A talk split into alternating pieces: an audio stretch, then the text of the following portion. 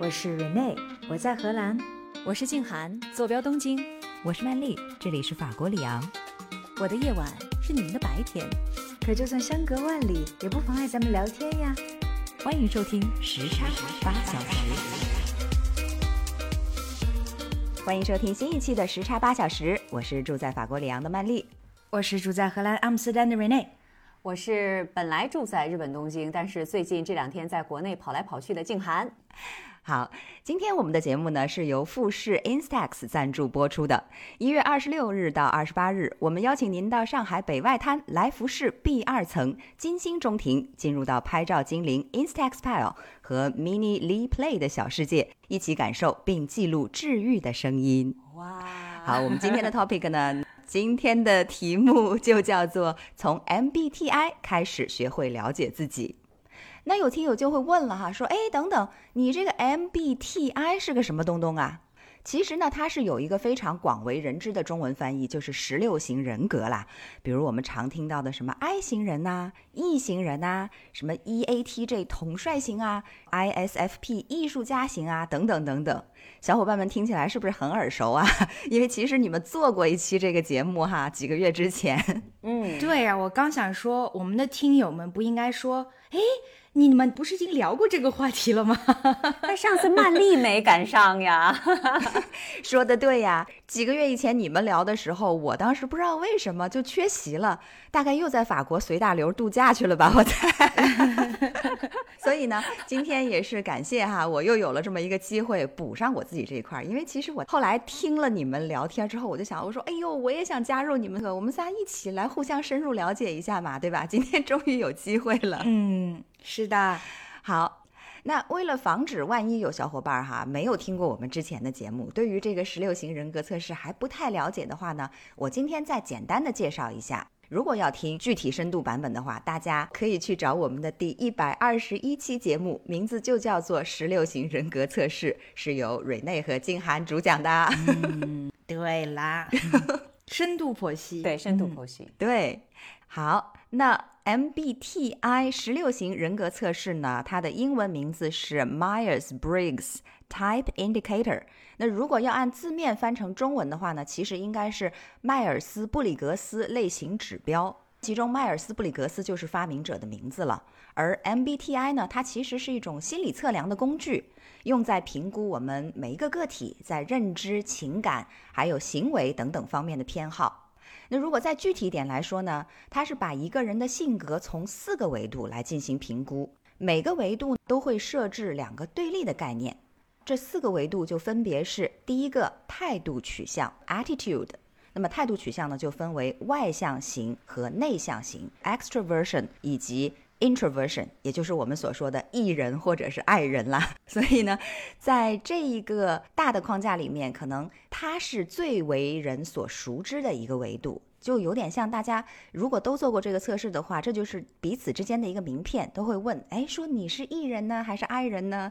然后如果对上了的话，就觉得、哦，我们俩是同一个阵营的，就感觉找到组织了一样。嗯，那它的第二个维度呢是感知方式，叫做 perceiving，里面呢也分两种，一个是更加偏向于 sensing，就是感觉、观察这一类的；另一个呢是偏向于直觉，也就是 intuition，分别用字母 S 和字母 N 来代表。嗯，第三个维度是决策方式，叫做 judging。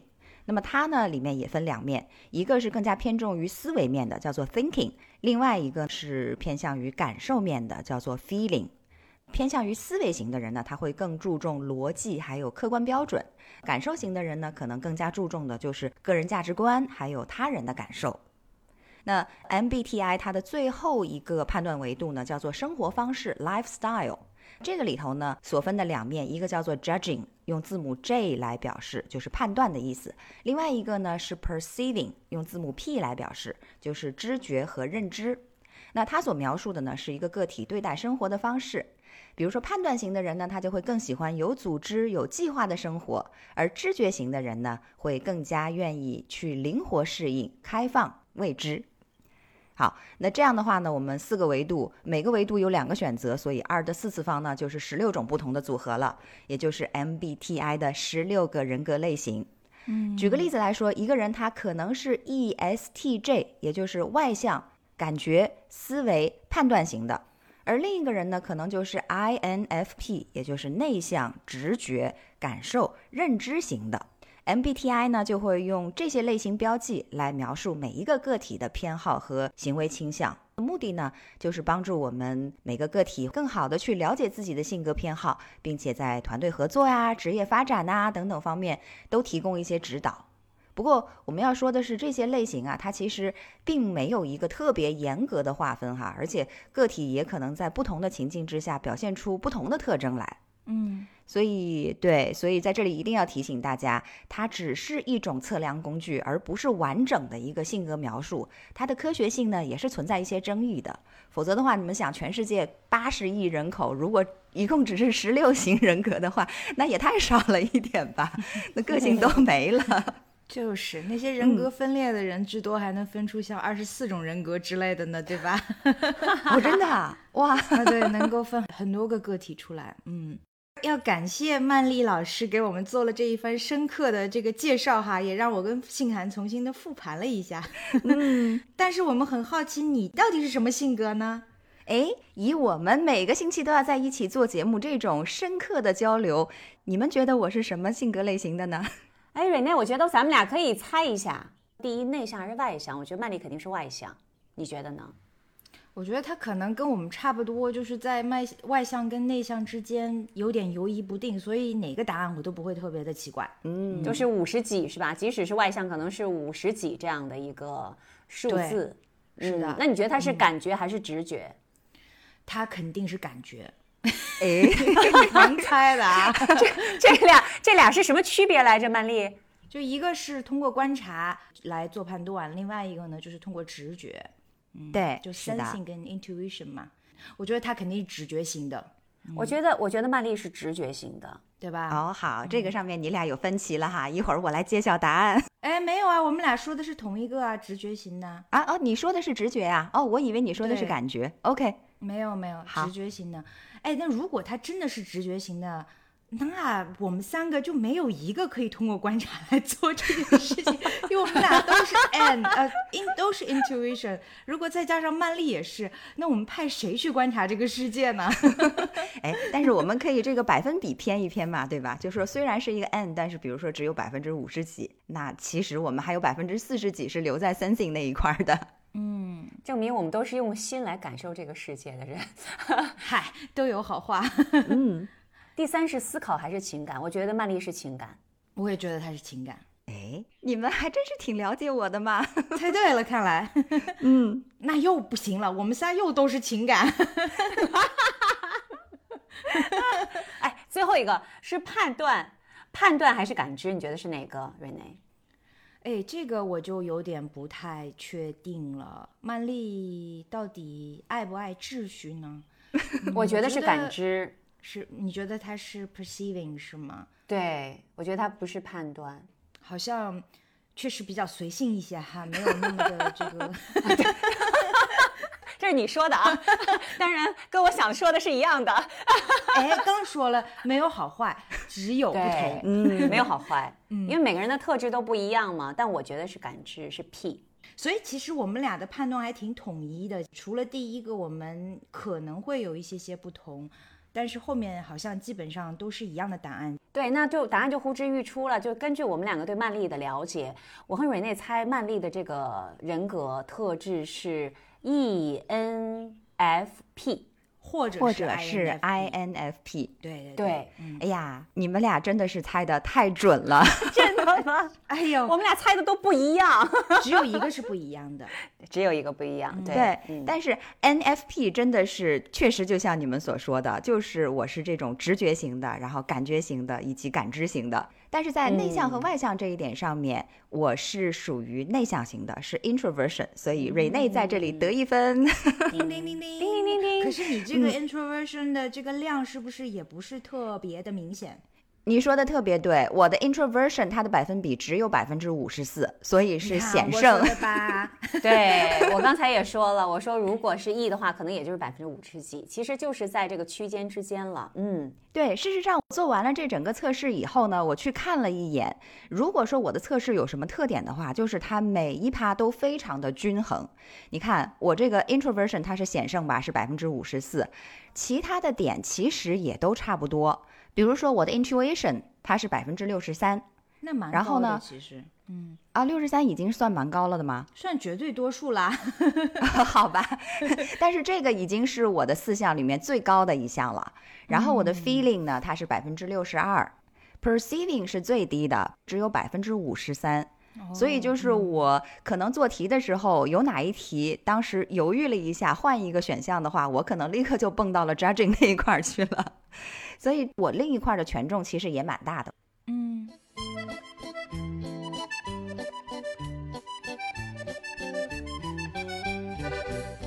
因为我是要补上我的这一块儿嘛，所以我兴致一起来，我就做了好几个不同的版本。然后我发现他给的 INFP 的中文翻译居然名字不一样，最好听的那一个叫做哲学家类型。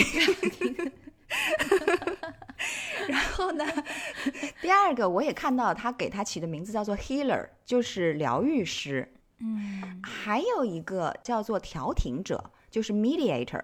所以我估计可能这几个类型当中都 share 了一些，就是，INFP 的特质是吗？对相同的东西 in common。也就是说，INFP 呢，总体来说，他是一个理想主义者，是一个富有诗意并且善良无私的人，总是热衷于帮助正义的事业，常常去寻求深刻的意义和价值。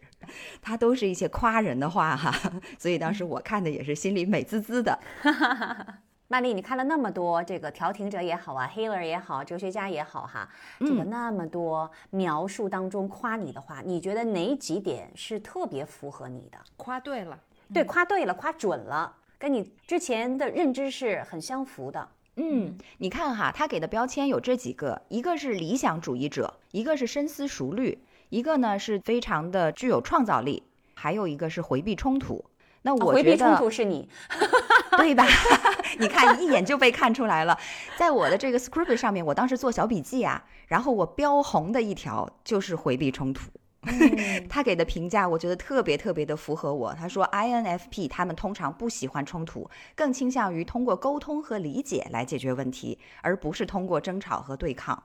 确实，我在以往的所有经历当中，凡是和人去进行交流，如果说一旦要进入激烈冲突的这样一个场面，我立刻就会觉得非常的不适应，浑身都不对劲儿，就特别特别的想把场面缓和下来，然后通过一种比较 peaceful 的交流方式来达成沟通。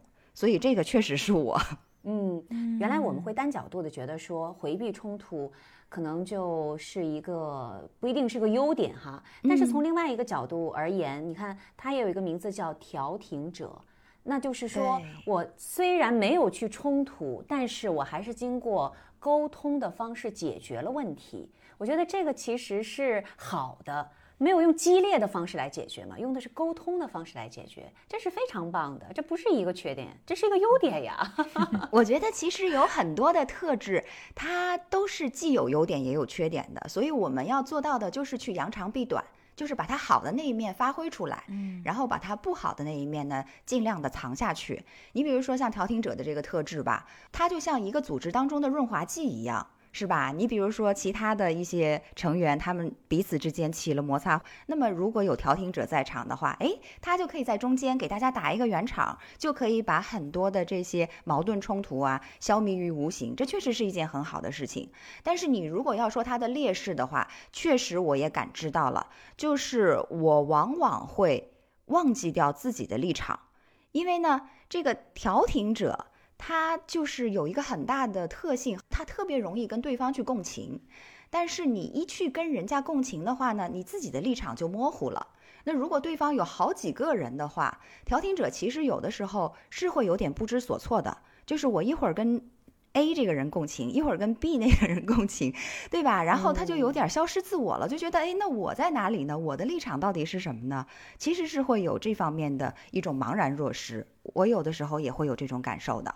嗯，那看来调停者还有继续升级打怪的这一种余地。你想一想啊，如果真的是在那种外交谈判里面，这个调停者他必须要知道双方的立场的情况下，知道你可以让步的在哪里，那这个时候就比较高级一点。然后最后呢，达成的还是自己在自己的底线范围内能够实现的一种共识。所以，曼丽，你要继续升级打怪。我觉得，我如果继续升级打怪的话，那我就会从这个调停者变成一个外交官类型了。那可能是另外一个人格特质。有道理。嗯，对，就是他不仅要调停，而且他还得有这种能力去站稳自己的立场，对吧？因为你不能把自己的最终的一个 background 都给丢掉了呀。嗯，是。好，然后我看到另外的一个。他的评价我比较赞同的，就是说 INFP 类型的人，他是一个理想主义者，常常会有着这种强烈的理想主义情怀，对于社会的未来和人性的潜力呢，持乐观的看法。那他的短处就是，如果有的时候他发现，哎，这个世界好像并不如我所想象的那么美好，那么理想主义者就会陷入一种非常悲观和消极的情绪里面，他就会觉得受到很大的打击。那我觉得我在更加年轻的时候，确实是常常有这种感受的。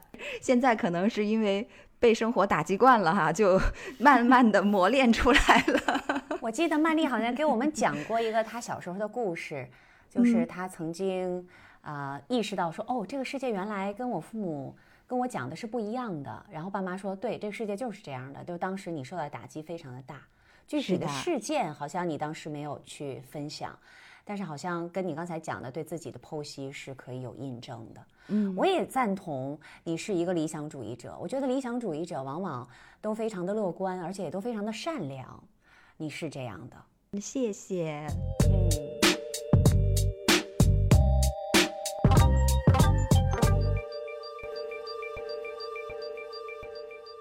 曼丽，刚才就是这些夸奖的话哈，我们都非常的赞同。那完了，要批评我了，自我批评。好，对，就是我我的问题是，当你看到他的这个剖析的时候，你有没有发现他给你的一些启发？就说，哎，他说到了我的一些缺点，但这些缺点是我以前没有意识到的。哦，我原来真的是这样的。那也许我以后可以更加注意一点儿，有没有这样的一些地方？哦，当然有啦。其实我做这个测试的目的之一，就是我希望它能够给我一些启发，让我看到我的缺点所在。但是呢，我会很高兴的发现，他给我的这些启示，也就是说提到我的一些劣势的部分啦，面临的挑战的部分啦，我其实在以前通过其他的一些方式，多多少少的都注意到了。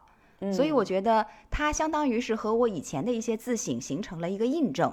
就更加的证实了，就是说，哦，我确实是有这些方面的弱势和弱点，就是有可以改进的地方，所以我还是很开心、很高兴的。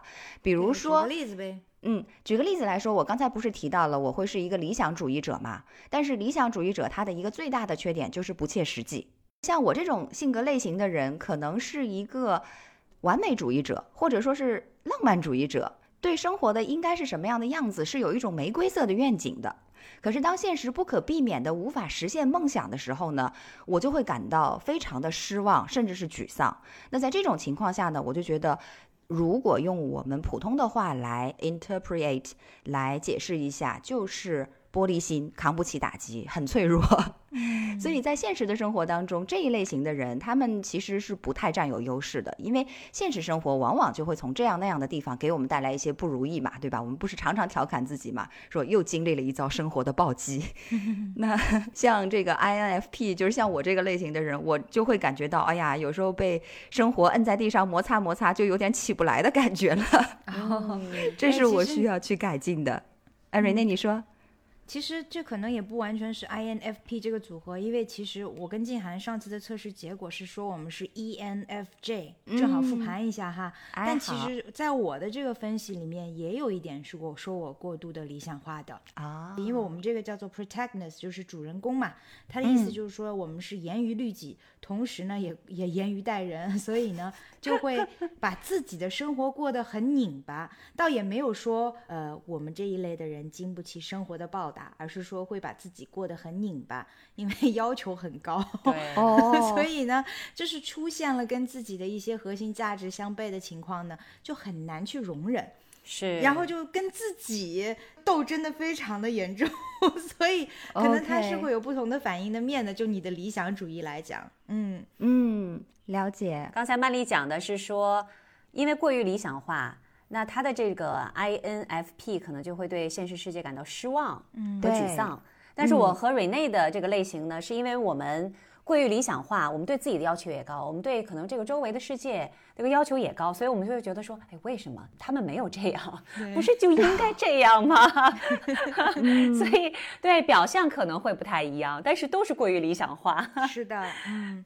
那这个在我们的分析里面也是个缺点嘛，所以我们当时也有讨论过这个问题哈。静涵就当时有讲到说对，自我改进固然是一个很好的品质，但是凡事呢太过较真就适得其反了。所以要学会放过自己，也更加接受对事来讲有一些跟自己不同的存在。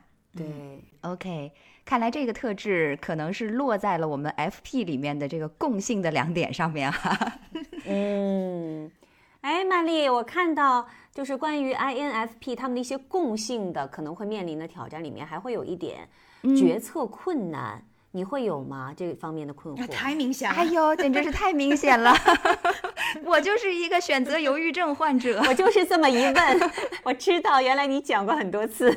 对，大到一件重要的事情，比如说我去选学校啊，就是读书的时候哈，选大学啊什么之类的；小到我在街上买一个东西，就买一个很小很小的东西，我都会选择焦虑症半天。纠结半天。对，就一直在纠结，就是说我定不下来，到底应该怎么办？这个绝对是我的一大问题。哎，你们有什么好办法吗？有什么好建议？你们都是怎么做决断的？我们没有决策困难这个问题，所以我们也不需要解决方案。哎呀，有时候也会有啦，但是呢，在一些比较小的事情上面就觉得不值当，因为这个选择很小嘛。比如说你到底买哪一款酸奶，你今天买这个，下次买那个不就行了吗？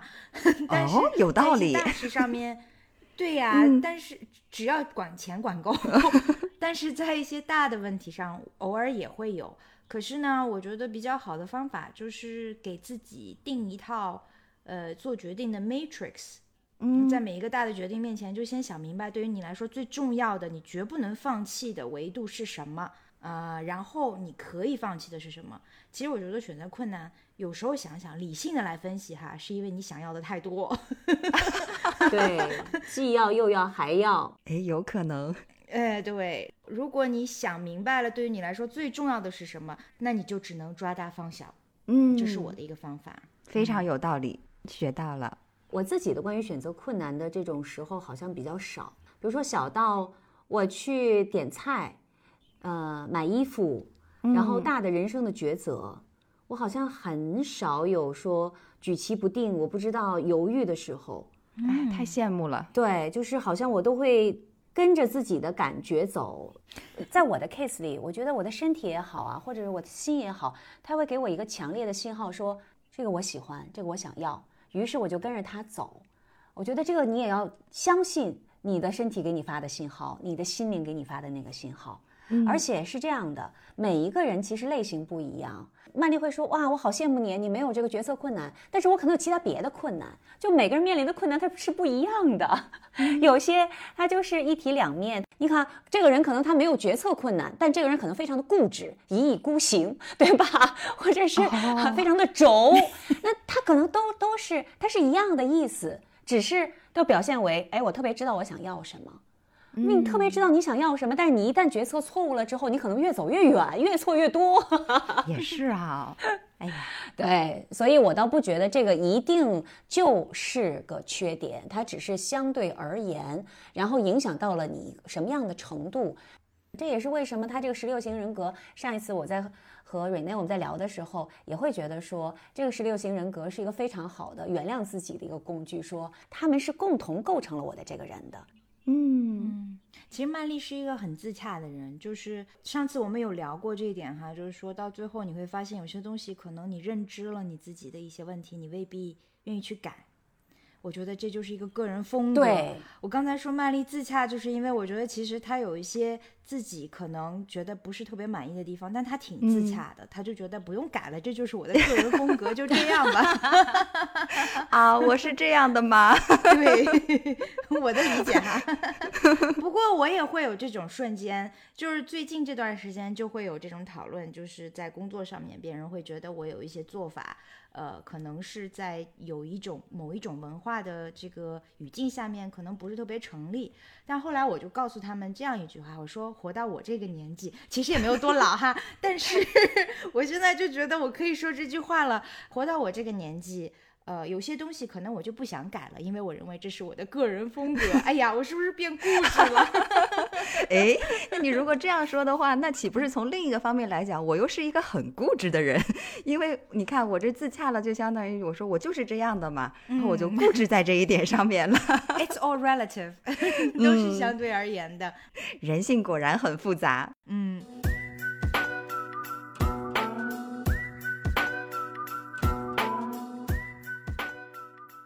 曼丽，我还看到一个对于 INFP 共同的一个挑战，就是说面对压力和挑战的时候，这种人格特质的人可能会倾向于逃避现实问题，而不是直面解决。对你来说是这样的吗？嗯，应该说在以前这一点对于我来说比较明显，但是最近几年我觉得我有所改进。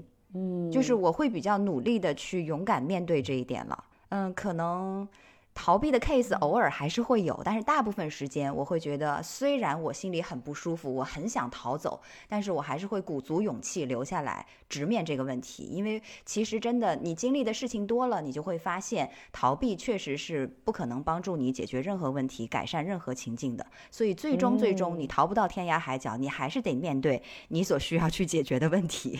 嗯嗯，哎，这个很有意思。那曼丽这几年的改变，嗯，是因为你在意识的角度去做了一些调整吗？比如说像我，我其实克服自己个性上的一些问题，是花了蛮多的精力的。就是说是真的，有时候是需要去做心理练习的。嗯，我不知道你的这种从逃避到现在。偶尔逃避，甚至可能以后不再逃避的这一种变化，嗯，是通过什么一个比较艰难的过程去练习出来的吗？还是说这就是年龄到了，浑然天成了？没有没有，我觉得浑然天成这件事是不存在的哈。嗯，我听到过一句话，它比较 sad，但是呢，我觉得他说的有道理。他就说，小孩子呀，他不是慢慢长大的，他其实是一夜成人的。那这句话它背后的意思，其实就是说，他某一天突然经历了一件特别大的事情。你如果往好处说的话，那他就顿悟了。经过这件事情的打击和磨练之后，他突然一下就领悟到了很多人生的道理。那我觉得可能是因为我以前在人生的某一个阶段里面，突然遇到了一个过不去的坎儿。这个坎儿的话，你又无论如何你是逃不掉的。所以，以我的个性，想跑也跑不了，最终没有办法，还是要停下来面对它，解决它，然后跨过这个障碍，继续往前走。那在这种状况之下，我相当于应该说是被逼着吧，还是要学会说啊，我要直面我的问题，去解决这个问题，然后呢，继续往前走。对，然后过去了之后，发现，嘿。其实也没这么难哈，哎，过去了之后就会觉得说，哎呀，这个人生嘛，不就是这么回事儿，起起伏伏，对吧？你当时看的时候，在面前是一座山，但是当你爬上了这座山以后，这座山它就在你的脚底下了嘛。嗯，所以也是经历了一些事情的。嗯，是的，是的，我觉得所有的事情它都不会是没有因果的，所以还是。但是你说的也对，到了这个年纪了，就是你人生自然而然就会有这么多的经历了嘛。对，嗯，是的。哎，曼丽，那你会对严格的规则和结构感到不适，喜欢灵活和自由的环境吗？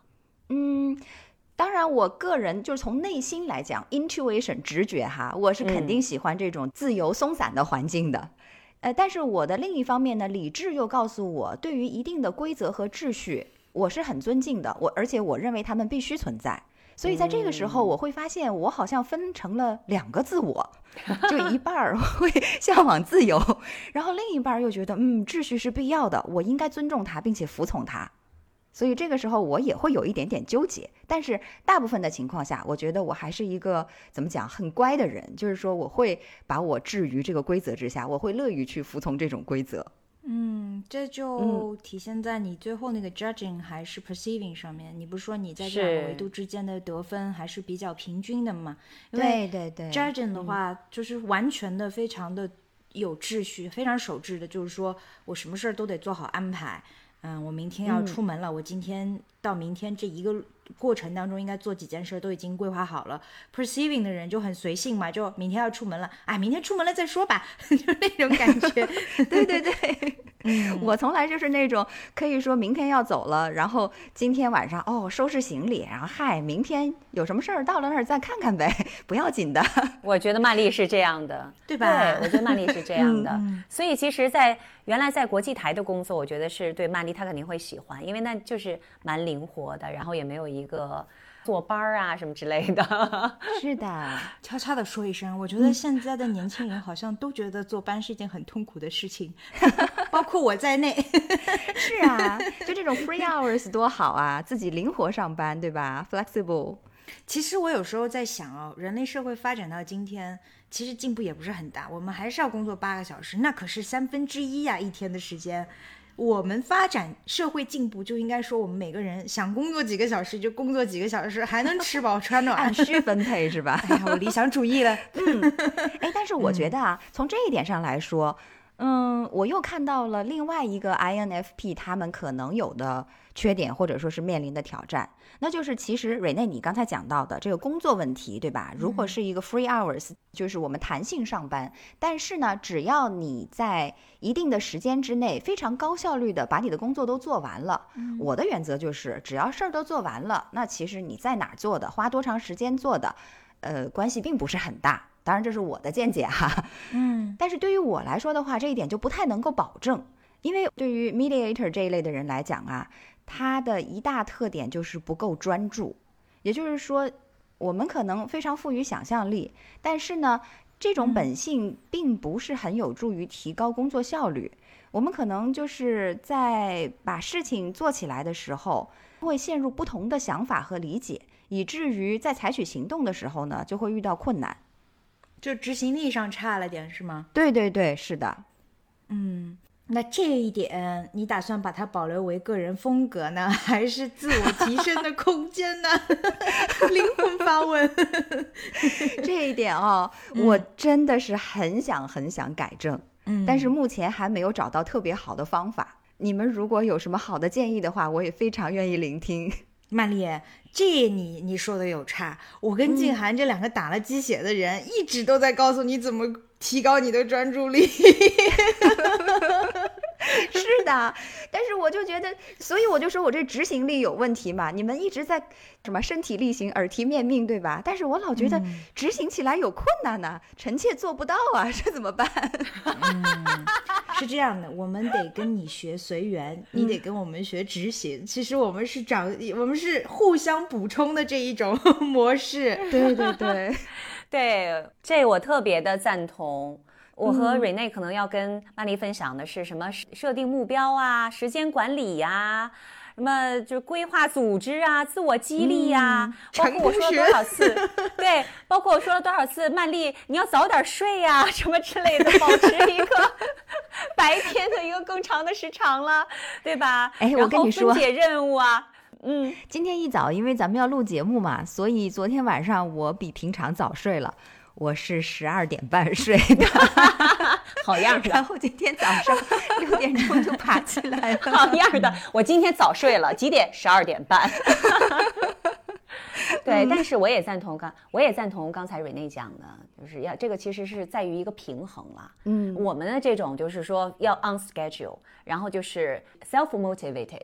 就是自我激励，就是哎，我一定要完成这个任务。我原来不是跟你们讲过吗？不完成任务不能睡觉啊。嗯，我今天的这个计划一定要完成，对吧？你说有人驱动你们没有？就是自我驱驱动型，然后经常在反思自己，然后调整自己，对吧？然后分解任务，然后规划安排等等哈。是，但是实际上也应该向曼丽来学，是不是可以就 chill 一点？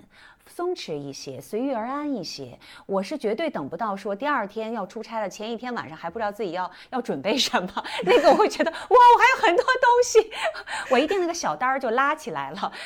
但是这个心态，这个随遇而安的心态，其实是也要有的，然后让自己更加的松弛一些呀。我觉得这个其实是一个掌握那个平衡度是蛮重要的。说的非常有道理。你看我们这说话水平滴水不漏的，既夸了别人，又表扬了自己。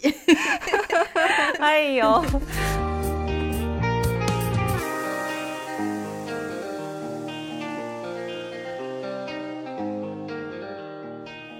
哎呀，我刚才是把自己剖析了一个底儿掉哈，你们已经里里外外都把我给看透了，感觉。所以呢，我觉得做这个 MBTI 的测试，一方面呢，它本身也挺有意思的哈，你看看自己到底是一个什么样的性格类型；另一方面呢，我觉得其实学以致用嘛，就是说我们做了一个事情，肯定是有目的的。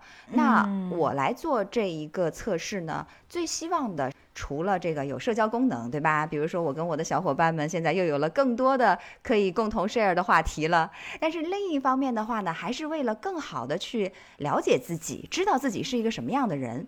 因为这样的话呢，我们就可以更好的去做很多事情，比如说。上一期我听瑞内你和静涵好像聊了不少这个自我接纳呀、自我提升啊这方面的话题。嗯，那你如果是做了一个测试之后，它显然在这一块上面是有帮助的。嗯，那这一次呢，我也想来跟你们分享一下，就是我做完这些题目以后的感受吧。今天既然已经都被剖析成这个样子了哈，索性就以我为例现身说法，看看 MBTI 这个十六型人格测试除了好玩之外，到底还能怎样实实在在的帮助我们 optimize 自我，优化自身，扬长避短。嗯，那随着年纪渐长呢，我有一种感觉啊，不知道你们是否也有同感，就是我们人生道路上的很多不平顺，都是来自于我们对自己的不够了解。而这些不平顺呢，当然它就会带来痛苦。究其原因的话，其实他们是来源于我们的自我认知，或者说也可以讲是理想的一部分吧。它和现实会脱节，那么这种相互的不匹配呢，就会错位，由此造成工作和生活当中的很多不便呐、误会啊，甚至是无用功和反作用。那在这里呢，我就想起了一个佛教的术语，它叫做无明，明就是明白的明。所以这个无名呢，它其实在佛教里面是烦恼的别称，据说是十二因缘之首。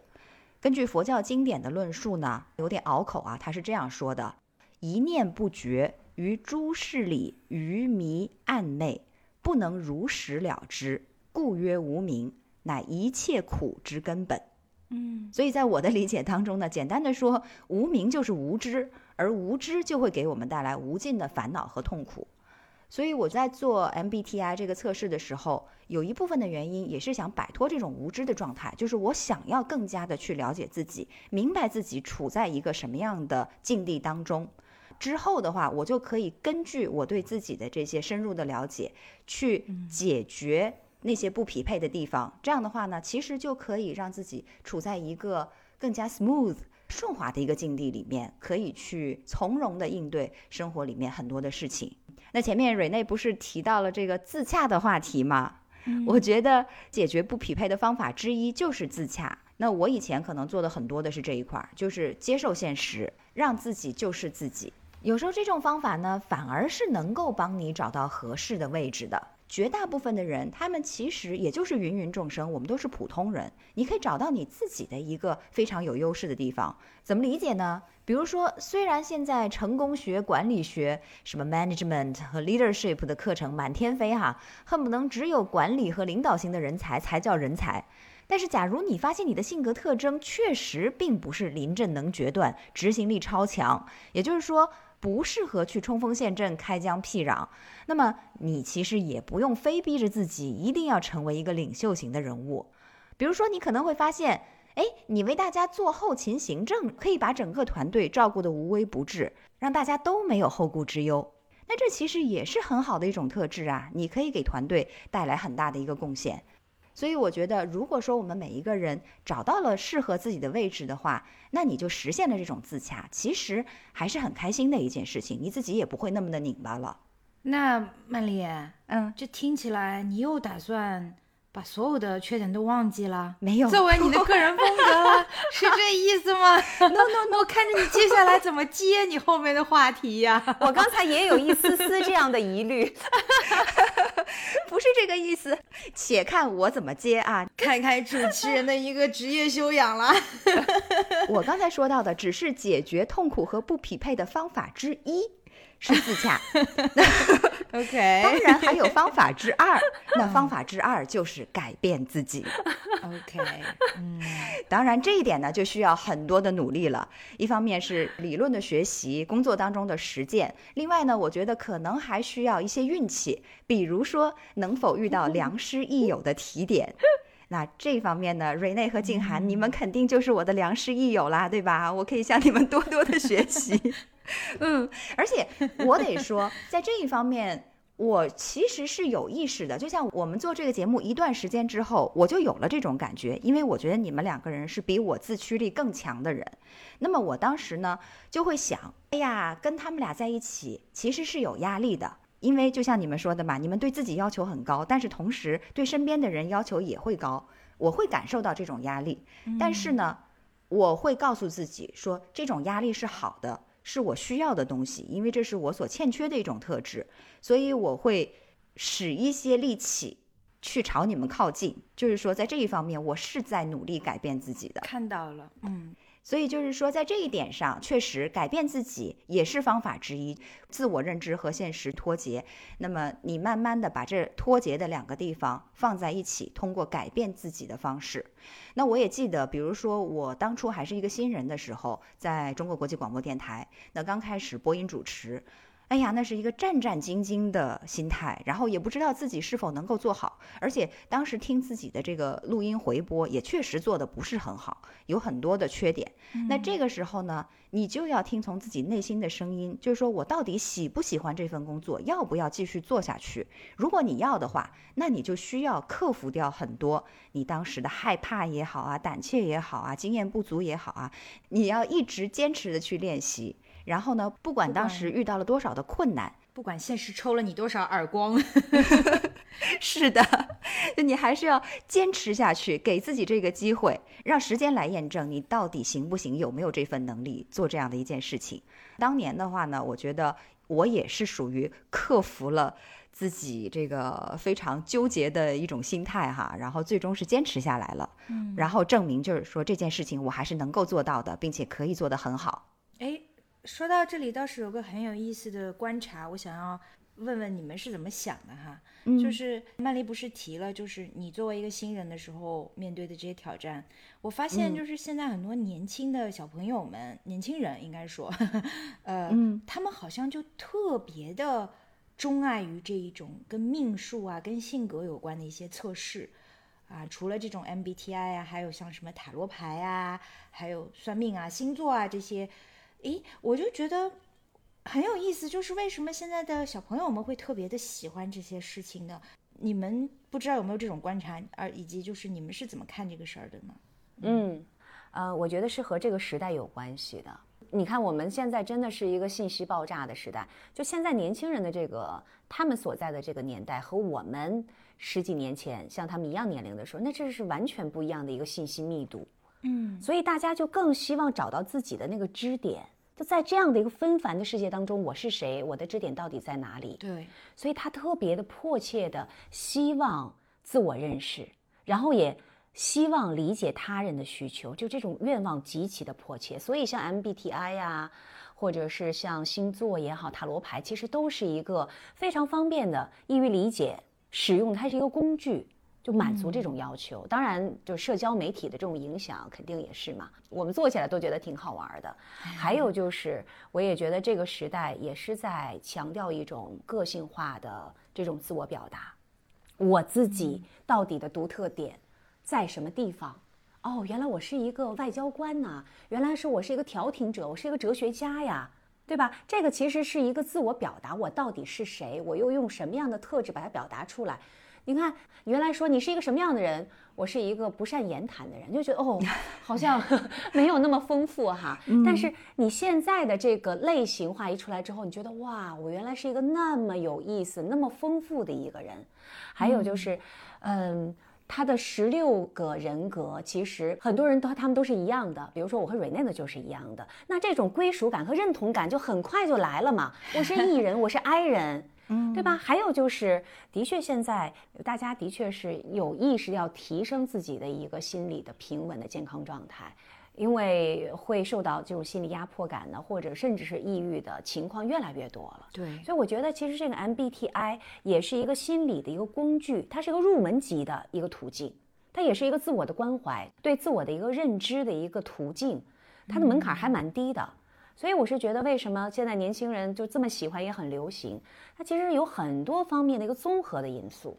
但是我还是想说，它仅仅是理解我们自己，然后理解我们的个性啊、行为的工具之一。你不能把它就等同于我就是这样的，是吧？或者是哎呀，这个对我就是可以进行一个全面的定义了。它远远无法定义你。是的，对，就它是一个入门级别的。工具，对吧？对，因为它的门槛比较低，而因为十六型人格嘛，它就很像是十六种人设。如果你只是非常的安于现状，待在这个人设里面，可能你就会把一些 bias 就发挥的越来越，越来越像是一个 bias，对吗？所以你可能呃就会回避掉很多你必须要面对的人生的功课，而且呢，也会因此而其实一定程度上会影响你跟另外一一些人的这种。社交，因为你觉得，哎呀，十六型人格告诉我说，这两种性格的人就是不合的。那其实它的应用场景里面也有，比如说像相亲啊这种，我上次也有提到啊，记还记得。嗯，如果说本来你对那个人蛮有感觉的，对吧？但突然之间因为发现这个 MBTI 告诉你说你们俩其实不合适，性格相冲，难道你就不跟人相加，不跟人家处朋友了吗？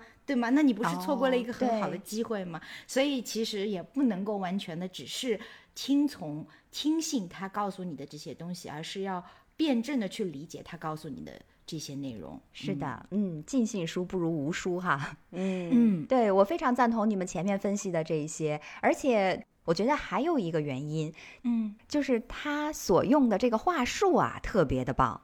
就都是夸你的话，对吧？你看十六型人格没有一个是不好的，什么外交官呐、管理者呀、哲学家呀等等等等。虽然给的名号不同啊，但是每一个听上去都觉得哇，我可是个人物呢，对吧？嗯。所以呢，哪一个人不喜欢被夸奖呢？我们人类的心理内心深处都有这样的一个需求。所以就是你看到了这一些特别好的溢美之词的时候。你的心就对他敞开了，就觉得嗯，我乐于接受这一份东西。当这个心门打开了之后，他再告诉你的其他的一些有道理的内容，你就会比较容易接受了，更容易进去。对，是的。所以呢，就是我觉得他的这个沟通话术也是我们需要学习的地方，非常的有技术。嗯嗯。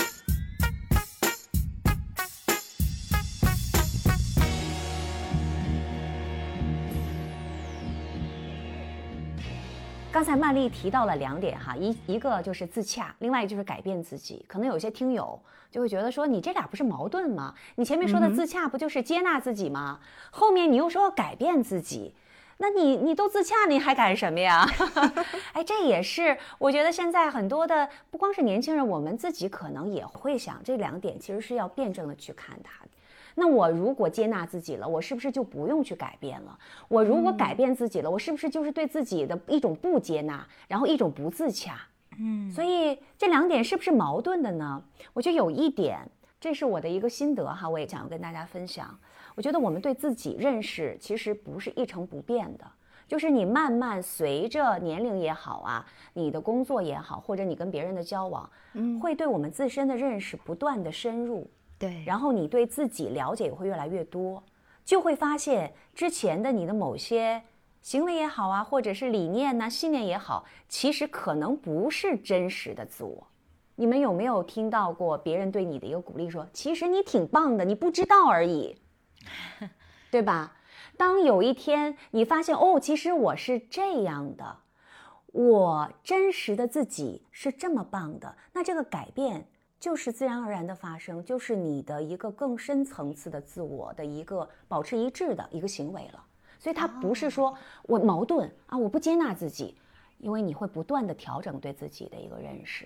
还有就是我们人都是在不断成长着的，不是说就孩子在成长啊，我们这些中年少女们就不成长了吗？我们一样在成长啊，对吧？当有一天，对我们一定会发现说，哎，原来我的那个习惯，我原来也会晚睡嘛，那原来那些习惯呢，或者思维方式啊，跟我现在的观念、行为、价值观都不相符合的时候。比如说，原来曼丽可能觉得，哎呀，避免冲突是好的。但是随着时间推移，你可能觉得我要面对它，我解决它，这对我的个人成长是更好的。这实际上就是你的一个自我成长的表现呀。这种改变不意味着说我不接纳自己啊，也不意味着说啊我在背离自己的曾经的信念。其实是我们有了新的理解和洞察之后，然后我们去适应这种洞察，然后我们的外在行为。也在发生变化，就更加符合你的这个新生长出来的一个真实的自我了。所以，在这个意义上来说，接纳也好啊，啊，这个改变自己也好啊，其实它不是矛盾的，反而这个是为了保持你和自己内在的那个真实自我的成长的一致性。所以大家。别觉得，我曾经也觉得，说我是不是接纳，就是我就不改变了，我就这样，我就是一东北人，脾气特别暴啊，我那我不能变。当然，我说的不是一个个人的一个现象，我想说的是，曾经我们的所有的缺点，是不是我就这样，我不改了，我自洽，我接纳了？嗯，其实都有你更深入的了解自己之后的一个改变。我觉得那个其实会，你会感觉到，哎，我好像更加完整的、更和谐的，然后更加。平衡的去发展我自己，我在成长，嗯，这是我想要分享的。其实我有个可能更激进的想法 我先自己笑了啊，说说看。我我觉得其实接纳自己是可以去改变自己的第一步，是的，你得学会接纳、接受你自己，才能够真正的有这样的一种心境去看到自己的好和不好，进而决定什么是你去改变的呃角度。是的，是我的一个观点。OK，我呢会有一个从另外角度的观察哈，就是我觉得自洽和改变自己，首先我要说他们俩肯定彼此之间是不矛盾的。我呢可能会把他们稍微区分开一点来看，就是我要改变的部分是在我的特性里面比较是缺陷的部分。而我需要自洽的部分呢，是我的一些特质。这个特质呢，可能在大众的眼里，或者说普遍的观点来看，可能没有那么优秀。但是事实上，它并不是一个缺点。就像我刚才举的例子，我可能不是一个管理型、领导型的人物，但是这是一个缺点嘛？其实它并不是。只是我需要去找准自己的位置，找到一个更适合自己去做的事情，比如说做后勤、做行政、服务于他人。这个是我的观察点。就我觉得自洽的部分是你需要找准自己的特长所在，而改变的那一部分呢，是可能真的你有一些，比如说行为上的拖沓呀，或者说这个很多的犹豫不决呀等等的，就是这些是属于硬伤的部分，那你应该要去改一改。这两者之间是不矛盾的。我们终其一生都想要更加的了解自己，哈，就是这个自我的认识。是的。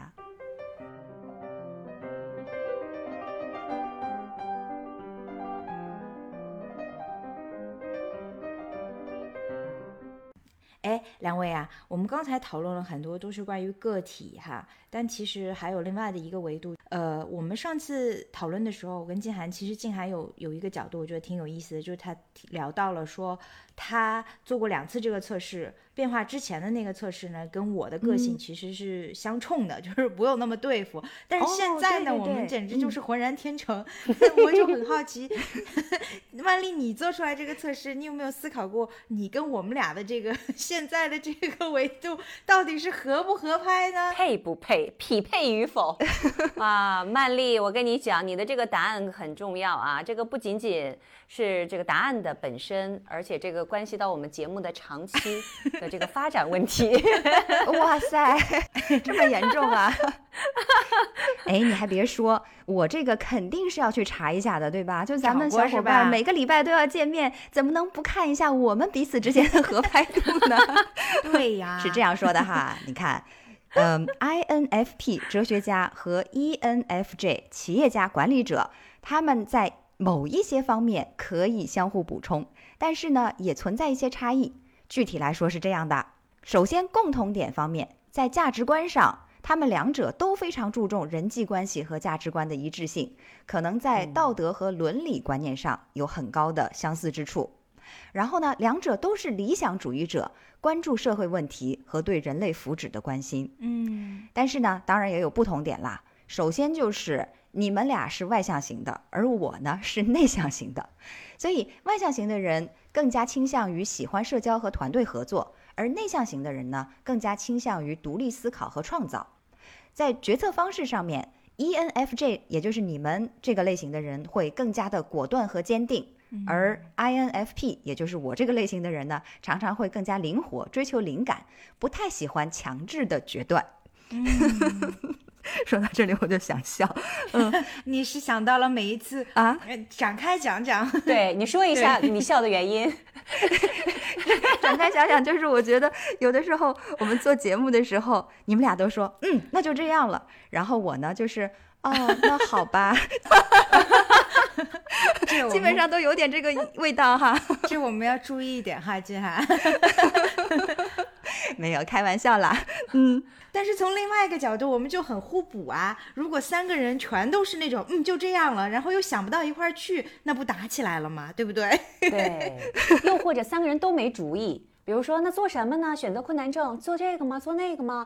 我都行。然后三个人都说都可以啊。哎，做到底做什么呢？再问一圈儿，那对对吧？所以这种互补性还是非常重要的。但我觉得有一点，刚才曼丽说那个第一点，我们是有共享价值观的。哎，是的，而且。也都是理想主义者，对这个世界充满了热忱，不然咱们这个节目为爱发电怎么可能已经做到马上三年了啊？我们到今年过年就三周年了，各位小伙伴，我们的各位听友朋友们，嗯，我们已经做做到三周年了，然后在第二年的最后的两个月刚刚商业化。我跟我周围的朋友讲说，我们在跨着时区、跨着三个国度，在录一档周更的节目，而且我们我们的主力团队只有三个人，承担了所有的工作，他们都觉得无法想象，就你们怎么可能在这样的一个商业化、逐利的一个环境之下？就仅仅是为爱发电就可以做到这种程度，这是为什么？因为我们有共享的价值观，价值观高度一致，所以才会形成这种高度的共鸣。嗯，要不是，其实这一点真的是蛮重要的。对，照刚才的这种说法，我觉得，哎呀，我们这个小小的空间时差八小时，却简直就是。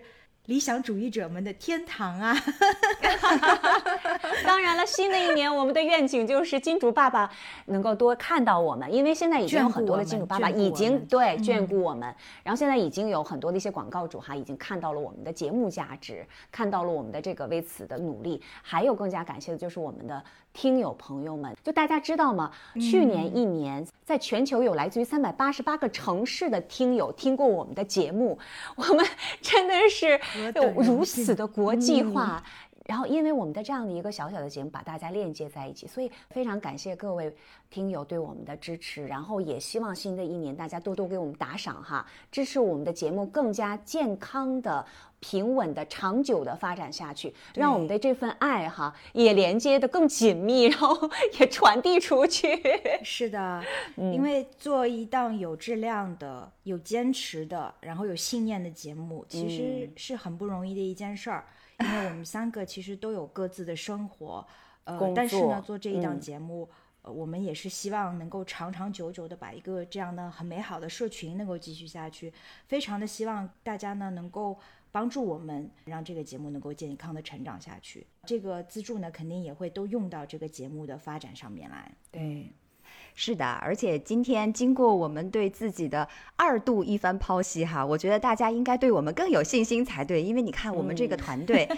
既有共同点，就是我们的价值观、我们的理想主义作为坚实的基础；另一方面呢，又非常的互补。比如说，瑞内和静涵的社交技能还有领导才能呢，可以帮助我在团队当中更好的表现；而我呢，可能会有一些这个创造性还有深度的思考方式，也可以跟大家互相激发，然后提供一些新的视角和创意，对吧？